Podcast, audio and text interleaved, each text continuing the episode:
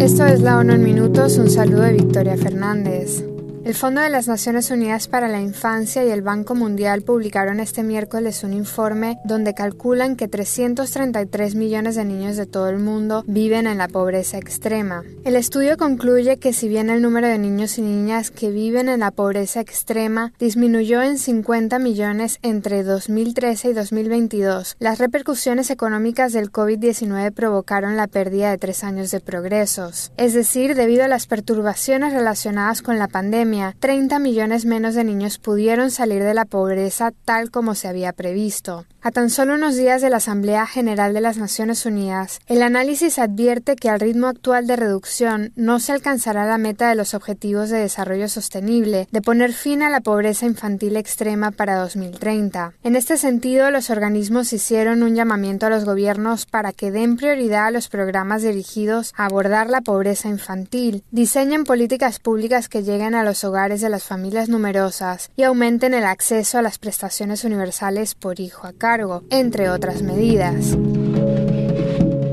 El Programa Mundial de Alimentos ha entregado ya el primer lote de ayuda en Libia tras las devastadoras inundaciones que han causado miles de muertos y más de 10.000 heridos y desaparecidos. En los próximos días el programa se propone llegar a más de 5.000 familias cuyas vidas dieron un vuelco cuando dos presas cercanas a la ciudad portuaria de Derna reventaron por las lluvias provocadas por el huracán Daniel durante el fin de semana. El martes el Programa Mundial de Alimentos junto a Lip Aid comenzó a distribuir raciones de comida a cientos de familias en 16 localidades de Benghazi. UNICEF, que trabaja en el país, está movilizando suministros médicos, kits de higiene y kits de ropa para ayudar a los niños y familias gravemente afectadas por las inundaciones. Por su parte, la Organización Internacional para las Migraciones en Libia informó que al menos 30.000 personas se han visto desplazadas en Derna debido a la tormenta Daniel. Según la Oficina para la Coordinación de Asuntos Humanitarios, por el momento ya hay más de 2.000 muertos y al menos 5.000 desaparecidos.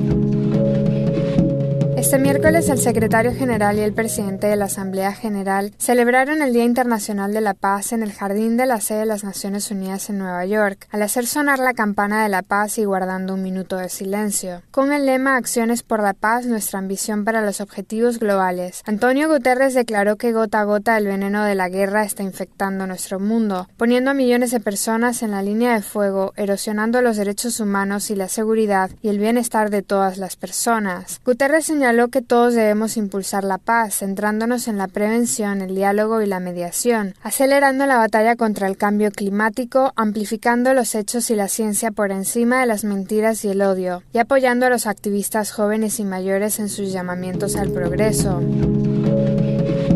Poco después de la ceremonia, el secretario general lanzó en una rueda de prensa un mensaje claro a los líderes mundiales que llegarán a Nueva York la semana próxima. No es momento para la indiferencia o la indecisión, es el momento de unirnos para encontrar soluciones reales y prácticas. Antonio Guterres declaró que lo que el mundo necesita es acción, definiendo la reunión de los 193 Estados miembros en la Asamblea General de las Naciones Unidas como un momento único tanto para evaluar el estado de los asuntos mundiales como para actuar por el bien común. Así, ante los desafíos actuales, como el empeoramiento de la emergencia climática, la escalada de los conflictos, la crisis mundial del coste de la vida, el aumento de las desigualdades y los dramáticos trastornos tecnológicos, el titular de las Naciones Unidas señaló que la gente espera de sus líderes una salida a este desastre. Guterres hizo referencia también al mundo multipolar que está emergiendo, abogando por reformas de las instituciones multilaterales para fortalecerlas.